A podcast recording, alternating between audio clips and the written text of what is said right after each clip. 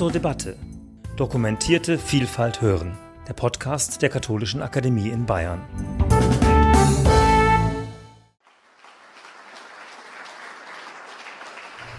Herzlichen Dank für die freundliche Vorstellung, für die Einladung zu dieser Tagung mit den drei doch sehr unterschiedlichen Perspektiven aus evangelischer, katholischer, orthodoxer Sicht, die sich, glaube ich, sehr fruchtbar bereichern können. Ich habe jedenfalls schon viel gelernt. Und vielen Dank auch Ihre gewichtigen Worte, Herr Bickert, klingen noch nach. Es ist gar nicht leicht, danach nochmal eine andere Perspektive zu entwickeln. Es ist ja auch hoch angekündigt. Äh, Frau Schilling, sie hat gesagt, Sozialethik, wir kommen in der Gegenwart und in der Zukunft an. Ich habe es empfunden, viele Äußerungen gestern waren durchaus auch schon auf die Gegenwart und auf die Zukunft bezogen. Sozialethik hat vielleicht den Anspruch, das noch in gewisser Weise ein Stückchen mehr zu systematisieren. Ich verstehe es als sozial, äh, also als normative Theorie, auch als politische Theorie nochmal. Da möchte ich auch äh, konkret auf aktuelle Streitfragen ähm, ähm, Bezug nehmen und durchaus auch äh, äh, Monteano hat gestern von der öffentlichen Theologie gesprochen. Das ist eigentlich eher ein evangelisches Paradigma, was ich auch für den katholischen Raum für signifikant halte, wo ja der Hauptanspruch ist, eine Sprache zu sprechen, die mehrsprachig ist, also die sowohl christlich wie auch politisch verstanden wird und auf Entscheidungsprobleme auch in der Gesellschaft bezogen. Ich habe mir zehn Gedanken überlegt, die ich gerne mit Ihnen diskutieren möchte. Erstens, Lücken in der friedensethischen Diskussion. Die europäische Friedensordnung der Nachkriegsepoche ist nicht nur erschüttert, sondern zertrümmert. So Herfried Münkler, der vielleicht gegenwärtig bekannteste Forscher zu Frieden und Krieg äh, in Deutschland. Also die Zeitenwende, der zivilisatorische Bruch ist eben genannt worden. Es gab natürlich schon auch äh, viele Kriege vorher in Europa, aber ich glaube äh, durchaus, dass äh, eben dieser Angriff auf die Werteordnung insgesamt in Europa jetzt noch mal eine Kulmination, noch eine neue Qualitätsstufe auch äh, gewonnen hat. Die territoriale Sicherheit des Staates als Grundprinzip ist in Frage gestellt worden und natürlich auch die Möglichkeit der Eskalation zu einem nuklearen Krieg. Die Erfahrungen der letzten Monate haben eine Lücke in der ethischen Debatte offenbart, die uns zwingt, Friedens- und Sicherheitsethik auch innerhalb der Theologie, der politischen Philosophie weit ernster zu nehmen als bisher. Ich habe mal eine Untersuchung gemacht, auch äh, wie viele Kollegen eigentlich in der Sozialethik wirklich regelmäßig zu Friedensethik lesen. Ganz wenige. Das gilt als ein Spezialthema. Wir haben eben in Hamburg das Institut, in Wien, in äh, Heidelberg noch. Die, äh, die meisten Kollegen kapitulieren vor der Komplexität der Herausforderungen von Krieg und Frieden. Äh, wir haben im katholischen Sozialprinzipien zu Frieden gibt es eigentlich keins. Also quasi ist es gewissermaßen, als wäre es kein Zentralthema und äh, wenige forschen wirklich dazu, obwohl man doch sagen kann, die Mitte des Evangeliums ist die Suche nach Frieden, der Jagd nach Frieden. Nichts zeichnet, sollte einen Christen so sehr auszeichnen, haben wir gestern schon gehört, wie die Suche nach Frieden. Also ich glaube, wir müssen das Thema viel ernster nehmen als Grundlagenthema, denn ohne Frieden ist auch alle äh, Streben nach Gerechtigkeit, nach Wohlstand, nach Freiheit äh, eben ohne einen Ort.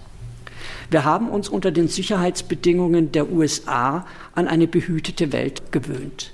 Ich glaube schon, auch das ist, äh, was wir neu lernen müssen. Wir müssen für Frieden, für Freiheit äh, kämpfen. Wir müssen aus, und auseinandersetzen. Wir sind nochmal in neuer Weise mit tatsächlich der Realität der tiefen Konflikte in den Differenzen konfrontiert und äh, wir haben uns ein bisschen dran gewöhnt, unter dem Sicherheitsschirm der USA quasi ähm, äh, doch etwas sicherheitsverwöhnt, vielleicht auch äh, manche naiven Vorstellungen zu pflegen. Und jetzt lernen wir neu die Härte, die Brutalität auch des Krieges, der Auseinandersetzungen. Zumindest ist das, glaube ich, auch, äh, er ist nicht völlig neu, der Krieg, aber das Bewusstsein dafür äh, kommt in Deutschland in neuer Weise an. Christsein angesichts einer fragil gewordenen Weltordnung äh, erfordert ein erheblich höheres Maß an Engagement für die Werte des Friedens, für die Freiheit, für die Versöhnung. Also Frieden ist ja nicht ein einmal erreichbarer Zustand, sondern Frieden muss ständig neu erstrebt werden. In der, gerade in den digitalen Medien, die Politik der Abschottung, äh, die Lüge im öffentlichen Raum, die so äh, auch ähm, äh, dominant geworden ist, aber auch die vielen interkulturellen Konflikte. Das fängt im Kleinen an. Also quasi Friedenspolitik muss ständig aktiv betrieben werden mit einer Kommunikation echter menschlicher Begegnung, wie es Franziskus nennt, einer Kommunikation über die Grenzen sozialer Schichten, Kulturen, Nationen hinweg ein zweiter Gedanke. Der Begriff Krieg und Frieden war ja jetzt auch äh, titelgebend für unsere äh, Tagung. Wie ist das Verhältnis eigentlich dieser beiden Begriffe zu bestimmen? Ist der Krieg der Vater aller Dinge, wie es Heraklit formuliert, und damit eine primäre Kategorie gegenüber der des Friedens? Wir haben uns daran gewöhnt und in der klassischen äh, Thematisierung ist eigentlich doch äh, eher der negative Begriff von Frieden als Abwesenheit von Gewalt. Aber das heißt, dass man eigentlich den Frieden definiert vom Krieg her und nicht umgekehrt den Krieg von der Abwesenheit des Friedens her. Eugen Bieser fordert deshalb eine Inversion der Fragestellung. Also wir müssten es lernen, vom Frieden her zu denken und den Krieg als sekundäre Kategorie zu betrachten. Und er bringt eine Analogie von Thomas von Aquin in Bezug auf Licht und Dunkelheit. Er sagt, Dunkelheit ist nicht eine eigenständige Kategorie, die gewissermaßen dualistisch dem Licht gegenübersteht, sondern Dunkelheit ist die Abwesenheit des Lichtes. So sei der Krieg die Abwesenheit äh, des Friedens. Das hat enorme Konsequenzen, die Weichenstellung, wie man das ganze Thema anpackt. Also im Grunde, wenn man dem Krieg die primäre Kategorie äh, zuerkennt, dann eben nach Cicero, si vis pacem parabellum, wenn du den Frieden willst, bereite dich auf den Krieg vor, rüste zum Krieg. Oder, wie es ja auch in der Einleitung unserer Tagung heute heißt, ähm, auf Deutsch, civis pacem para pacem. Also, wenn du den Frieden willst, dann bereite den Frieden vor. Und ich glaube schon, dass wir das äh, vernachlässigt haben, wirklich systematisch zu fragen, was ermöglicht Frieden als Dialog, als Auseinandersetzung um unterschiedliche Differenzen, aus Konfliktfähigkeit, was alles dazu gehört. Äh, und die meisten Kriege, die entstanden sind, auch Syrien, aber jetzt auch der Ukraine-Krieg, das hätten wir viele, viele Jahre vorher wahrnehmen können. Die Konflikte, die Entfremdungsprozesse und wir reagieren viel zu spät. Es poxt, wenn das Kind schon in den Brunnen gefallen ist. Aber im Grunde all das, was an Kommunikation an echter Konfliktbewältigung und Wahrnehmung von Konflikten, Menschenrechtsverletzungen, Ungleichgewichten und Nicht-Anpassung der Institutionen an die neuen Kraft Kräfteverhältnisse verpasst worden ist, das fällt uns jetzt auf die Füße. Das heißt, eine Professionalisierung der Vorbereitung auf den Frieden, das ist es, was uns, ähm, was uns ganz wesentlich fehlt. Also es ist durchaus eine schwierige, äh, ich glaube, eine berechtigte Perspektivenumkehr, die Eugen Biese hier bringt. Aber ich bin nicht ganz sicher, das ist auch eine offene Frage, vielleicht auch für unsere Diskussion, ob es das letzte Wort ist. Also ob sich Bieser nicht vielleicht auch von der schönen Metapher von Licht und Dunkelheit etwas von der Analogie verführen lässt. Möglicherweise ist Krieg die Realität des Bösen, des Konfliktes auch eine eigenständige Realität, die wir genauso wahrnehmen müssen. Also ich glaube, was, was sich festhalten lässt, äh, nur vom Krieg her zu denken und den Frieden als eigenständige Kategorie zu vernachlässigen, das ist unzureichend aber ob nicht der Krieg, die Realität des Bösen, eben wir auch nochmal genauso ernst nehmen müssen, auch als menschliche Strebung in der Sünde. Es gibt ja das bekannte Buch von Bregmann, im Grunde gut, der sagt, anthropologisch ist der Mensch immer auf Versöhnung angelegt, auf Frieden, bringt Beispiele auch bis hin zu dem, der Begegnung zwischen deutschen und französischen Soldaten am Weihnachten, wo die über die Front hinaus gesungen haben. Also quasi im Grunde sei der Mensch zum Guten veranlagt. Oder ist der Mensch im Grunde zu Konflikten Konflikt und zur Aggression veranlagt. Das ist eine schwierige anthropologische Diskussion, aber das ist eine Weichenstellung für unser ganzes Thema. Ein dritter sozialethischer Gedanke. Es ist ja gestern schon vielfach genannt worden, das Paradigma des gerechten Friedens. Aber ich glaube, das ist die entscheidende Konsequenz, wenn man sagt, der Friede ist zumindest eine gleichrangige, wenn nicht vorrangige Kategorie gegenüber dem Krieg. Äh, wir müssen eben im Unterschied zu der Jahrhunderte vorherrschenden Lehre vom gerechten Krieg, äh, müssen wir sprechen vom gerechten Frieden. Das heißt, wir müssen es lernen, systematisch vom Frieden als vorrangige Kategorie zu denken. Viele bezeichnen das als einen Paradigmenwechsel. Ich habe gestern gelernt, das war mir nicht klar, äh, dass äh, der in der evangelischen Kirche eben in, bereits in den 50er Jahren so alt ist. Im katholischen ist eigentlich die erste systematische Schrift, die dazu gibt, von den deutschen Bischöfen Gerechter Friede 2000, wobei die deutschen Bischöfe da auf eine ältere Tradition, vor allem der DDR-Kirche, auch zurückgegriffen haben, der gerechte Friede. Aber das ist die Schrift von 2000, der gerechte Friede, halte ich für wegweisend. Das ist eine wirklich sehr äh, äh, differenzierte äh, Entfaltung. Auch ähm, was dort dazu gesagt ist, was das bedeutet. Zum Beispiel gegenüber dem Vorwort, dass ja gerade im Alten Testament so viel von Gewalt die Rede ist, wird gesagt, die ähm, Bibel zerreißt den Schleier des Schweigens ähm, dass man Gewalt übersieht. Also der erste Schritt sei eigentlich die nüchterne, ehrliche Wahrnehmung von Gewalt von der Allgegenwart Gewalt. Gerade Wolfgang Palaver forscht ja auch sehr viel zu Gewalt und Religion, dass Religion oft auch mitschuldig ist, aber dass es auch Bruderkonflikte gibt, die oft besonders heftig sind. Also zuerst die nüchterne Wahrnehmung der Situation, das echte Benennen von Gewalt, von Menschenrechtsverletzungen sehr frühzeitig. Ähm, zentral für den gerechten Frieden ist der Dialog den, und echte menschliche Begegnung, was äh, Papst Franziskus eine, ein Handwerk des Friedens nennt. Also gegen die Politik der Abschottung. Und ich glaube, wenn man es nochmal politisch äh, versucht zu denken, was bedeutet das Paradigma des gerechten Friedens? Für mich ist da eigentlich am deutlichsten die Auseinandersetzung mit dem Krieg in Afghanistan. Wir haben es irgendwie die Erfahrung gehabt von USA mit einer enormen Überlegenheit der Waffen. Wurde militärisch relativ schnell ein Sieg eingefahren. Aber dann begann erst das Desaster weil wir im Grunde keine Professionalisierung, um die Konflikte wirklich zu verstehen, die religiösen, interkulturellen, sozialen Konflikte. Wir haben keine Professionalisierung auf gleicher Augenhöhe, um die Konflikte zu analysieren, zu verstehen, zivilgesellschaftliche Formen der Konfliktbewältigung, der Begegnung, der Zusammenarbeit mit den Kräften vor Ort, äh, des Widerstandes auch gegen Ideologisierungen, das Recht der Frauen, der Kampf für Menschenrechte, all das, die Versöhnung nach Konflikten, Konflikten. All das sind Dinge, die zum gerechten Frieden gehören und wesentlich ihn methodisch ausmachen. Also es gibt eine ganze Menge, denke ich, an Kriterien, an Strategien, was diesen gerechten Krieg ausmacht. Ich glaube, ganz wichtig ist auch eben der Widerstand auf allen Ebenen.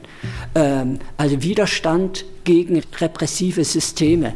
Das, denke ich, ist jetzt in Russland Sie haben es eben auch ein bisschen angesprochen. Am Anfang gab es ja auch mal 4000 Wissenschaftler, die gesagt haben, der Krieg ist ungerecht, die sich da geäußert haben. Sie sind ziemlich schnell zum Schweigen gebracht worden. Ich habe immer noch Hoffnung, dass auch aus den Kirchen heraus, aus der orthodoxen Kirche heraus, auch echte internationale Verständigung auch kommen könnte. Vielleicht auch ein Potenzial von Widerstand, auch wenn das in der orthodoxen Kirche nicht so stark eingeübt ist, wie vielleicht äh, in Deutschland nach der Tradition des Nationalsozialismus in den beiden ähm, großen Kirchen, katholisch und evangelisch. Trotzdem die Kategorie des Widerstands ist eine ganz äh, wichtige Kategorie. Wir hatten ja gestern den Holocaust-Bedenktag. Ich habe vor einer Weile äh, einweihen dürfen, die äh, eine Festrede halten zur Christoph-Probst-Kaserne in München, wo man quasi in Erinnerung an ein Mitglied der Weißen Rose äh, versucht, das auch gegen den Militarismus in die militärische Tradition einzubringen.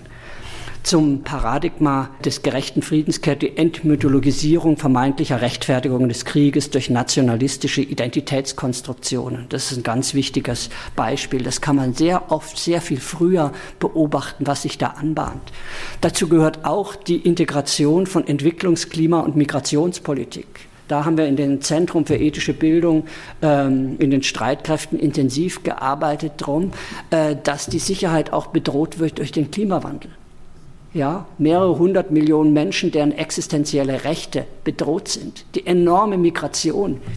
Also viele meinen, Mitte des Jahrhunderts 200 äh, Millionen Flüchtlinge und mehr müssen wir nehmen. Lebensräume werden im Grunde nicht mehr bewohnbar. Die äh, traditionellen, besonders in Afrika, Konfliktlösungsmechanismen äh, um, um, im Streit um Ackerland oder beziehungsweise auch für die Nomadenherden, äh, dass die traditionellen Formen, Konflikte zu äh, bewältigen, sind überfordert. Militärisch gar, ist gar nicht mehr äh, einsatzfähig unter vielen Bedingungen von so großer Hitze und Trockenheit. Also also auch die NATO verhandelt darum. Es ist mal in die Öffentlichkeit gelangt vom Pentagon in der Zeit des 9-11-Diskussion kurz danach. Klimawandel ist gefährlicher als Terrorismus. Also das sind Verwerfungen, Zerstörungen von stabilen Ordnungen, mit denen wir uns intensiv auseinandersetzen müssen. Populorum Progressio, der Enzykliker, hat schon in den 60er Jahren formuliert, der neue Name für Frieden ist Entwicklung. Also Entwicklung, Gerechtigkeit, Frieden gehören systematisch zusammen. Das Entscheidende für das christliche Profil der Friedens Friedensethik ist aus meiner Sicht nicht das Ideal der bedingungslosen Gewaltlosigkeit. Bisweilen ist es notwendig, äh, dem Bösen der Aggression, äh, dem militärischen Angriff auch etwas zu entgegenzusetzen. Aber ich glaube, äh, insofern ist die Rede von Paradigmenwechsel ähm, missverständlich, wenn man es in dem Sinne sieht, quasi der gerechte Friede macht die, äh, das Nachdenken über den gerechten äh, Krieg beziehungsweise gerechtfertigten Krieg, Verteidigungskrieg völlig unnötig, sondern es sind äh, unterschiedliche Sichtweisen, aber es gibt eine Priorität für den Zugang des gerechten Friedens. Ich fand ganz interessant das äh, Stichwort des Verantwortungspazifismus, das Heinrich Bedford Strom ins Gespräch gebracht hat. Max Weber hat 1919 in seinem berühmten Vortrag äh, Politik als Beruf den Christen vorgeworfen, mit ihrem Pazifismus naiv zu sein und äh, quasi nicht die Folgen zu verantworten und dagegen des, des, den Begriff der Folgenverantwortung oder der Verantwortungsethik gesetzt. Und äh, Heinrich Bedford Strom versucht quasi die äh, nüchterne Abwägung der realen Folgen in das Pazifismus-Ideal auch zu integrieren. Das ist natürlich ein bisschen ein hölzernes Eisen. Man kann auch sagen, sagen Pazifismus, Frieden machen, können wir Frieden machen? Frieden ist immer ein Geschenk. Also auch da kann man den Begriff durchaus kritisieren, aber im Prinzip es geht um das Schaffen von Frieden. Ich habe es angedeutet, aus meiner, äh, aus meiner Sicht wird das die Frage nach dem gerechten Krieg äh, nicht völlig abgelöst. Sie bleibt eine relevante, beunruhigende Frage. Besser, Sie haben, äh, Frau Euler, gestern gerechtfertigter Krieg ins Gespräch gebracht. Äh, das ist eine genauere Fassung. Aber natürlich müssen wir nachdenken, unter welchen Bedingungen ist Verteidigung und das Recht auf Verteidigung ist grundlegend. Wann, unter, äh, wann in welchen Formen ist es angemessen? Ich habe hier ein Zitat gebracht von Golda Meir, also Ministerpräsidentin in Israel, in den 60er Jahren. Sie ist in Kiew geboren, sie ist Ukrainerin und Jüdin. Du kannst nicht mit jemandem über Frieden verhandeln, der gekommen ist, um dich äh, zu töten. Also ich glaube, auch das müssen wir nüchtern nach dem systematischen Ausnutzen von Dialogprozessen äh, durch Lüge zum Hinhalten erkennen, auch insbesondere mit islamischen Terroristen ist bisweilen sinnlos zu reden. Da kann man nicht reden. Also natürlich ist eigentlich das Ziel, immer zu verhandeln, immer zu reden. Wir brauchen Diplomatie und zur, Zeit hören wir zu wenig von Diplomatie. Aber quasi es kann nicht alles durch Gesprächsforen erreicht werden, wenn gewisse Voraussetzungen überhaupt ehrlich äh, miteinander zu verhandeln nicht gegeben sind. Insofern braucht es dann Schritte, vielleicht auch äh, militärische Aktionen, um die Situation, die Kräfteverhältnisse zu ändern um dann wieder in Dialog zu kommen. Streitbar, wir wollen ja auch ein bisschen streiten, äh, möchte ich äh, hier auch durchaus äh, nochmal ins Gespräch bringen, die Frage der Waffenlieferungen. Das Gebot, du sollst nicht töten, kann man auch auslegen, du sollst nicht töten lassen. Wir dürfen nicht passiv zuschauen. In der Bibel heißt es eigentlich, du sollst nicht morden. Aber äh, wir dürfen nicht passiv zuschauen. Und ich glaube, gegenwärtig, was stattfindet, sind genozidartiges Morden von Seiten äh, Russlands in diesem Angriff es war schon ähnlich im Balkan. Da hat es einen Paradigmenwechsel gegeben, vor allem von Johannes Paul äh, äh, der gesagt hat, wir dürfen nicht passiv zuschauen im Balkan bei den Morden. Wir müssen das Paradigma der humanitären Intervention, was die UNO inzwischen weiterentwickelt hat, durch das Paradigma Responsibility to Protect. Wenn ein Staat nicht willens oder fähig ist, seine Bürger zu schützen, dann ist die internationale Völkergemeinschaft verpflichtet einzugreifen. Das äh, gilt durchaus seit Johannes Paul II. oder in der, auf der UNO-Ebene eben seit äh, ja, in den letzten 20 Jahren immer wieder weiterentwickelt worden. Und Sie haben es eben genannt, das Budapester Memorandum, nach meiner Information 1994. Ja, ähm, äh, hat die Ukraine als Gegenleistung für den Verzicht auf Atomwaffen von Europa Sicherheit garantiert bekommen. Das ist auch eine moralische Verpflichtung, jetzt die Ukraine nicht allein zu lassen.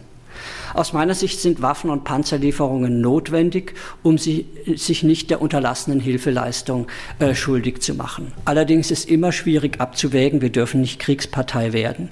Deshalb halte ich es durchaus, die Kriterien, die äh, Bundeskanzler Scholz aufgestellt hat, Deutschland darf nicht Kriegspartei werden, kein nationaler Alleingang, äh, Deutschland muss verteidigungsfähig bleiben, für durchaus sinnvoll ist ja neu eingeführt ein neues Verb, Scholzen, zögern, quasi nicht entscheiden, schweigen. Aber das sollte nicht nur als Schimpfwort genannt werden. Ich denke, dass Scholz sehr bedächtig versucht, irgendwie sich nicht äh, voreilig reinzuziehen lassen, ist durchaus sehr achtsam. Und ähm, es kommt nicht darauf an, wer was neu zu, als Erster sagt. Äh, da seine bedächtige Haltung halte ich durchaus für auch ähm, ethisch wertvoll. Man kann auch die klassischen Kriterien des gerechten Krieges nach Augustinus von, und äh, Thomas von Aquin zu Rate ziehen. Frau Schneider, Ludorf hat ja das gestern schon ganz kurz äh, erwähnt. Äh, also die Kriterien legitime Autorität, Reaktion auf einen Angriff, causa justa, gerechte Absicht, recta intensio, letztes Mittel zur Wiederherstellung von des Rechts, ultima ratio und Aussicht auf Frieden, äh, mit, der, äh, mit dem Kriegsgegner, Justus Finis. Das fünfte Kriterium ist oft vergessen. Und das ist natürlich gerade besonders prekär gegenwärtig. Können wir überhaupt gegen eine Nuklearwaffe äh, Gewalt, äh, ist da überhaupt Frieden möglich? Habermas in seiner äh, Intervention, auch in den Zeitungen kurz nach Ausbruch des Krieges, hat gesagt, der Krieg ist gar nicht zu gewinnen. Und äh, ähm, das ist durchaus äh, sehr schwierig, äh, wie man darauf äh, reagieren soll. Aber quasi es braucht eine Roadmap, es braucht eine Strategie, wie wir dann tatsächlich Frieden erreichen, äh, als notwendige Bedingung. Dieses Jus ad bellum, und davon unterschieden noch das Jus äh, in bello, das Recht im Krieg, Verhältnismäßigkeit, also Proportionalität der angewandten militärischen Mittel, Unterscheidung von Soldaten, Zivilisten, Diskriminierungsverbot äh, und Schutz der, Letzt der Letzteren während der Kampfhandlungen, Immunitätsprinzip. Insofern ist durchaus, was in der Ukraine jetzt passiert, sind Kriegsverbrechen. Die werden dokumentiert und das ist wichtig, um dann nach Möglichkeit auch die Akteure äh, nach einer Zeit, hoffentlich nach dem Krieg, zur Rechenschaft ziehen zu können so schmerzvoll es ist, zusehen zu müssen, äh, wie das ukrainische Volk in seiner Existenz bedroht wird, so sehr bleibt es aus Klugheit geboten, dass die NATO und die USA nicht direkt in den Konflikt eingreifen. Sie dürfen nicht Kriegspartei werden. Die Gefahr der Eskalation zu einem dritten Weltkrieg ist tatsächlich, äh, steht im Raum. Das, und wir haben im Grunde schon neu eine Blockbildung Spannend ist, welche äh, Position China und, äh, einnehmen wird, eben als versucht von dem Konflikt zu profitieren, hat schon deutlich gemacht, ein Nuklearkrieg würde China nicht unterstützen. Das ist sicher nochmal ein wichtiges Wort, will es auch nicht bedingungslos sich nur gegen Europa einbringen müssen, aber Klugheit und Zurückhaltung ist geboten in dieser Situation. Dennoch muss Deutschland nach meiner Überzeugung eine aktive Rolle in der internationalen Sicherheitspolitik übernehmen. Da habe ich durchaus äh, auch meine Position geändert. Ich habe als Jugendlicher auch Kriegsdienst verweigert. Natürlich ähm, in der Bundesrepublik war das wesentlich leichter, aber inzwischen berate ich ja auch das Militär in dem Zentrum für ethische Bildung und glaube, dass durchaus es wichtig ist, eine aktive Rolle zu nehmen, nicht nur Logistik, sondern tatsächlich auch als friedensstiftende Macht präsent zu sein. Es wird allerdings lange dauern, bis das Militär wirklich dazu ausgerüstet ist und ich denke, es wäre wichtig, das im europäischen Verbund zu tun. Es wäre wichtig, quasi äh, ähm, die im Sinne des gerechten Friedens äh, tatsächlich Strategien militärisch vernetzt mit der Zivilgesellschaft, die wirklich Kriegsfrieden äh, vorbereiten und nicht nur militärisch reinhauen, äh, äh, zu stärken. Es braucht über das Geld hinaus eben stärker ähm, europäische Bündnisse bis hin zur Möglichkeit einer europäischen Armee. Und es gibt jetzt schon Zusammenarbeit zwischen den einzelnen Armeen also äh, von, von Europa, was durchaus ein wichtiger Fortschritt ist, um nicht eines Tages gegeneinander zu kämpfen. Fünftens, für eine nach innen und außen wehrhafte Demokratie. Am Beispiel des aktuellen Krieges lernen wir schmerzhaft, dass demokratische Werte proaktiv und existenziell verteidigt werden müssen. Ich glaube, das ist deutlich. Wir brauchen eine nach innen und nach außen wehrhafte Demokratie. Wir haben uns daran gewöhnt, wir nehmen die Freiheit für selbstverständlich. Wir müssen dafür kämpfen, wir müssen dafür einsetzen. Wir müssen wissen, was wir bereit sind. Und deshalb war für mich, ich habe auch einen Promoventen, der über Maidan-Revolution äh, promoviert. Das ist durchaus, war für mich auch nochmal exemplarisch, gerade junge Studenten, dass sie bereit sind, ihr Leben zu riskieren, einzusetzen für den Kampf um Freiheit. Die wissen sehr genau, wie viel äh, ihnen Europa Europa wert ist, wie ihnen eine freiheitliche, demokratisch verfasste Gesellschaft wert ist. Äh, das ist ganz wichtig. Ich habe eben, Sie haben es am Anfang genannt, das Buch über proaktive Toleranz als Konzept, nicht nur passive Toleranz des Dulden, nicht nur aktive Toleranz, wie die UNOS hat, der formalen Menschenrechte, sondern proaktiv über Grenzen von Nationen, Kulturen, Religionen hinweg Räume des Vertrauens, des Einanderkennens schaffen, um dann Konflikte bewältigen zu können. Das ist notwendig auch zur Verteidigung der Demokratie. Zur Sicherheit gehört auch Resilienz, Energiesicherheit. Es war fahrlässig, sich abhängig zu machen. Wir haben äh, von Russland, das hätte man vorher wissen können, das Modell ähm, Wandel durch Handel ist gescheitert.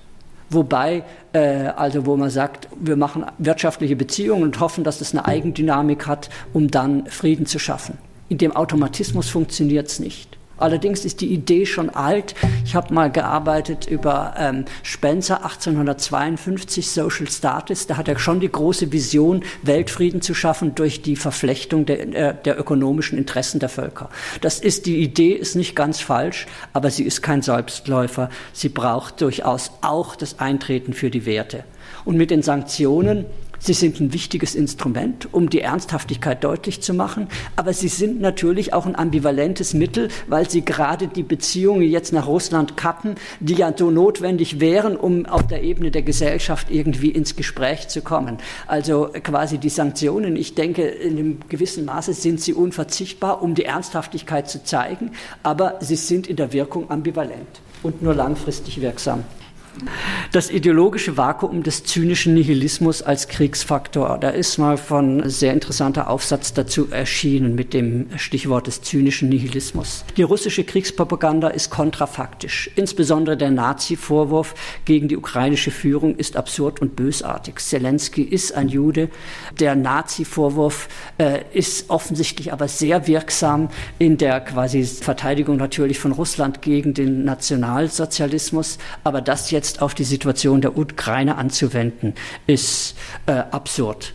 Die NATO hat nie die Sicherheitsinteressen Russlands bedroht. Sie ist ein Verteidigungsbündnis. Es gab keine signifikante Unterdrückung der russischen Minderheit in der Ukraine.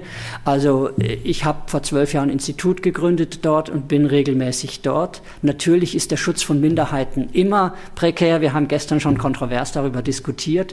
Aber ich glaube, dass es äh, über die üblichen Konflikte von, Mensch, von Minderheiten keine systematische Benachteiligung der Russen gab es waren sehr durchaus viel sehr russenfreundlich, was ich erlebt habe, äh, auch sprachlich, obwohl ja äh, das Ukrainische dem Polnischen beispielsweise näher ist als Russland. Ähm, nach Putin war der Zerfall der UdSR die größte geopolitische Katastrophe des 20. Jahrhunderts. Er hat ein revisionistisches Geschichtsbild, besonders die Ruski Mir, also das Narrativ, das ja schon alt ist, äh, was er seit den 90, äh, 1990er Jahren vertritt. Putin leitet daraus ähm, ab, dass die Ukraine kein Existenzrecht habe. Es ist ein totalitärer Ansatz. Dieses, dieses Erzählung, die braucht unbedingt eine Kritik und eine Differenzierung. Das Trugbild der russischen Welt, also wie es da von einigen äh, propagiert wird, füllt das ideologische Vakuum der Resignation und des Nihilismus. So ähm, kürzlich äh, erschienener Aufsatz. Ähm, extrem repressives Herrschaftssystem unter Putin, die Spaltung äh, zwischen Arm und äh, also Vernachlässigung äh, äh, der ländlichen Regionen also quasi das in Russland herrscht durchaus auch viel Resignation, viele soziale Spaltung. Dauerhafter Friede braucht Versöhnung auch mit der eigenen Geschichte. Die historische Dimension heutiger Konflikte wird dadurch deutlich, dass gesichtsglitternde Narrative zur Konstruktion des eigenen äh, Kriegsgrundes, eines Kriegsgrundes herangezogen werden. Wo Regime Wahrheit, Freiheit, Humanität systematisch verleugnen, haben sie keinerlei moralische Legitimität. Das gilt durchaus für verschiedene Staaten, auch beispielsweise die Taliban in Afghanistan oder Assad in Syrien. Es geht um den Konflikt äh, zwischen Lüge und Wahrheit und nicht primär um den zwischen unterschiedlichen Werten, kulturellen Mentalitäten äh, oder ethnischen Gruppen in Europa. Und ich glaube, dass äh, dieser von Huntington, ist ja einer der erfolgreichsten Aufsätze der letzten Jahrzehnte, äh, Clash of Civilization, das ist äh, eher ein problematisches Modell, eine self-fulfilling prophecy. Also es ist nicht quasi ein substanzieller Konflikt, quasi eine Erbfeindschaft zwischen Russland und der Ukraine, überhaupt nicht, sondern es ist der Konflikt um unterschiedliche Herrschaftssysteme und die Konstitution von Macht und der Umgang auch mit Kritik. Äh, darum geht es. Also Putin fühlt sich bedroht von einer liberalen Gesellschaft, aber es ist nicht das gewissermaßen ethnologisch das zu substantiieren, das ist eine Fehldeutung. Aber das Problematische, wenn man es so deutet, dann wirkt es gewissermaßen sich selbst bestätigend. Aber quasi die Kritik der Theorie des Clash of Civilization halte ich für ganz wesentlich. Zur Rolle der Kirchen haben wir gestern ja schon viel gehört von Frau Pavlovic und Daniel Munteanu. Insofern kann ich das ganz kurz machen. Patriarch Kyrill will noch mehr als Putin möglicherweise Kiew in das russische Staatsgebilde hineinzwingen, eben weil er mit seinem Dominanzanspruch und Kiew als quasi die Gründung der Rus, die Erzählung dazu äh, als Zentrum der russischen Orthodoxie hat für ihn einen hohen Symbolwert. Patriarch Kyrill leitet daraus das Narrativ der Ruskimir, an dem er sich sehr früh äh, beteiligt zur Legitimation des metaphysischen Kampfes, haben wir gestern auch schon gehört, gegen die dekadenten Mächte des Westens ab. Putin leitet daraus ab, dass die Ukraine kein Existenzrecht habe. Am 19. Januar in seiner äh, Rede in der Kathedrale zur Epiphanie, jetzt also vor einer Woche, predigte Putin, ich zitiere, dieser Wunsch, Russland zu besiegen, hat nun, wie wir wissen, sehr gefährliche Formen angenommen. Wir beten zum Herrn, dass er diesen Verrückten die Weisheit gibt, zu verstehen, dass jeder Wunsch, Russland zu zerstören, das Ende der Welt bedeutet. Also es geht nicht darum, Russland zu zerstören, aber das ist eine direkte äh, Drohung auch mit der nuklearen Vernichtung. Äh, diese Kriegspropaganda spaltet die orthodoxe Welt. Und ich bin gespannt, ob es da auch äh, mehr Widerspruch gibt. Das halte ich für eine ganz wichtige Aufgabe auch der Religionen, da quasi dem Widerspruch ähm, auch entgegenzusetzen für diese Instrumentalisierung der Religion für Kriegspropaganda. Der innerorthodoxe Konflikt ist tief was mich betrifft, eben die Sozialethik, die Soziallehre, interessiert äh, mich äh, vor allem auch die russische Sozialdoktrin, ähm, eben 2000, 2008 zu den Menschenrechten. Wir haben im Katholischen seit 1891 eine äh, Soziallehre. Ähm, ich halte es im Prinzip für wichtig, dass die orthodoxe Kirche auch eine Soziallehre ausbildet. Und das interessanterweise unterscheiden sich die zwei Dokumente sehr stark von dem im Jahr 2000 unter der Führung von Bartholomäus Matthäus veröffentlicht nach dem panorthodoxen Konzil äh, für das Leben der Welt. Da sind Welten dazwischen. Und ich glaube, es wäre wichtig für einen Dialog daran anzuknüpfen Und im Kern geht es im Konflikt um die Auseinandersetzung mit dem Modell der modernen Gesellschaft, die menschenrechtlich, pluralistisch, säkular verfasst ist, Staats-Kirche-Verhältnis. Hier gibt es einen Lernprozess und ich glaube, das wäre einer der wichtigsten sozialethischen Friedensdienste, darüber zu diskutieren, ökumenisch, mit den unterschiedlichen Perspektiven der Bewertung der Moderne. Auch im Katholizismus ist das keineswegs ein leichtes Feld. Wir hatten lang den Antimodernismus. Die evangelische Kirche hieß hier offensiver, aber durchaus in vielem auch äh, gibt es da viele Konflikte innerhalb der Kirchen, zwischen den Kirchen. Aber quasi das, glaube ich, ist das Gespräch, was wir führen müssen.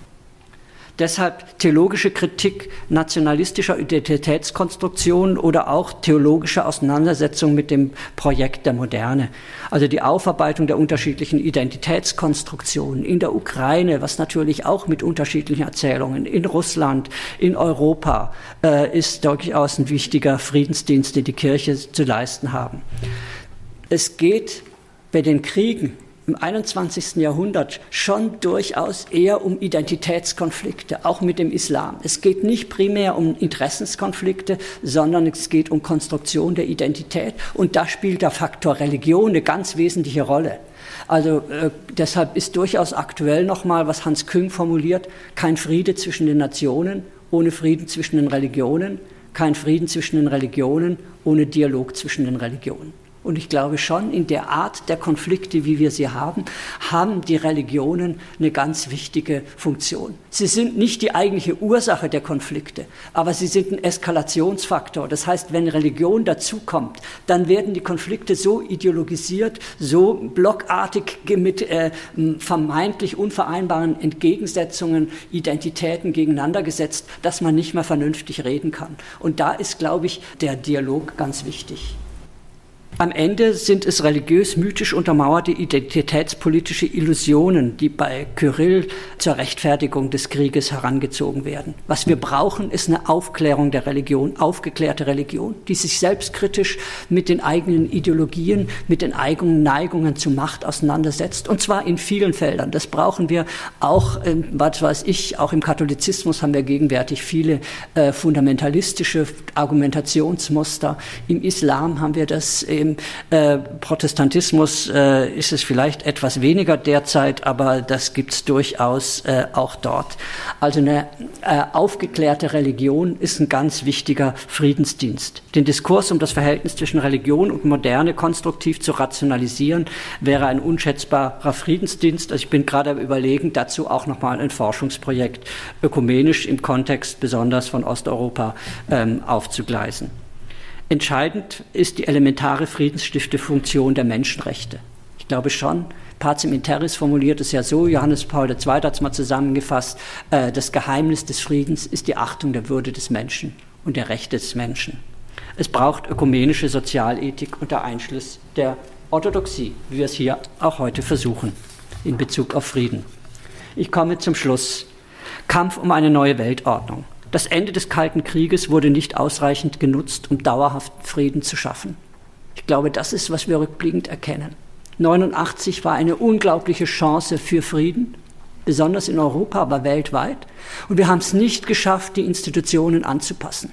Den Sicherheitsrat, der wird als Club der Mächtigen äh, missbraucht mit den Vetointeressen. Er spiegelt nicht große Teile der Welt wider. Ähm, wir haben es verpasst, wirklich äh, über die schwierigen, langen Entfremdungsprozesse zwischen Ost und West wirklich ins Gespräch zu kommen, uns auszutauschen, den schwierigen Prozess einer nachholenden Modernisierung mit vielen Brüchen, Zukunftsprobleme, äh, Sicherheitsinteressen, eben Identitätskonstruktionen in den äh, sich wandelnden Prozessen Prozessen. Da haben wir sehr viel verpasst und Eugen Bieser sagt dann, große verpasste Chancen sind oft rückschlägig, dass sie als verdoppelte Probleme zurückkommen. Das erleben wir jetzt gegenwärtig im ähm, Ukraine-Krieg. Wir erleben, wie es Münkler, mit dem ich begonnen habe und auch schließen möchte, nochmal eine vielschichtige Evolution der Gewalt, also eine Veränderung der Art und Weise, Krieg zu führen. Äh, Cyberwar, also Desinformation ist ein wichtiges Instrument. Neue Waffensysteme mit Drohnen kommen dazu. Äh, äh, die Destabilisierung von Gesellschaften können dazu. Resilienz ist ein wichtiger Begriff. Also quasi man muss sich auch militär- oder sicherheitsstrategisch ganz neu auseinandersetzen. Kriege werden heute nicht nur auf dem Schlachtfeld, wo Soldaten aufeinander rennen, gewonnen oder verloren, sondern viel umfassender anhand der Resilienz der Gesellschaft. Der Ukraine-Konflikt ist Teil eines vielschichtigen Kampfs um eine neue Weltordnung. Er kann auf Dauer nicht ohne die Schaffung äh, von Institutionen, die den Herausforderungen und Konflikten angemessen sind. Sie haben es äh, äh, formuliert, eben gerade Friede braucht Institutionen. Das, glaube ich, ist auch noch einmal auf Weltebene. Und äh, Eberhard Schockenhoff, der auf katholischer Seite eigentlich äh, der am äh, jahrzehntelang schon sehr intensiv zusammen auch mit Wolfgang Palaber oder beide haben geforscht, äh, zu Friedensethik forscht, hat ein dickes Buch, ich glaube 800 Seiten zu Friedensethik geschrieben. Er schlägt vor, wir bräuchten einen europäischen Sicherheitsrat. Und das halte ich für eine durchaus wichtige Institution. Ähm, und asiatischen bräuchten wir. Eben Europa, äh, zu Europa gehört eben der ganze mitteleuropäische Raum, den wir ostfälschlich Osteuropa nennen, auch dazu. Also in diesem Rahmen. Ich glaube, das kann der Sicherheitsrat der UNO, wie wir es jetzt haben, nicht alles leisten. KSZE ist wichtig, OSZE, die EU kann eine aktive Rolle spielen. Also wir brauchen durchaus eine Vielschichtigkeit von unterschiedlichen Institutionen, um tatsächlich Foren zu haben, angemessen über die Konflikte, die die Welt nun prägen, verhandeln zu können. Vielen Dank für die Aufmerksamkeit.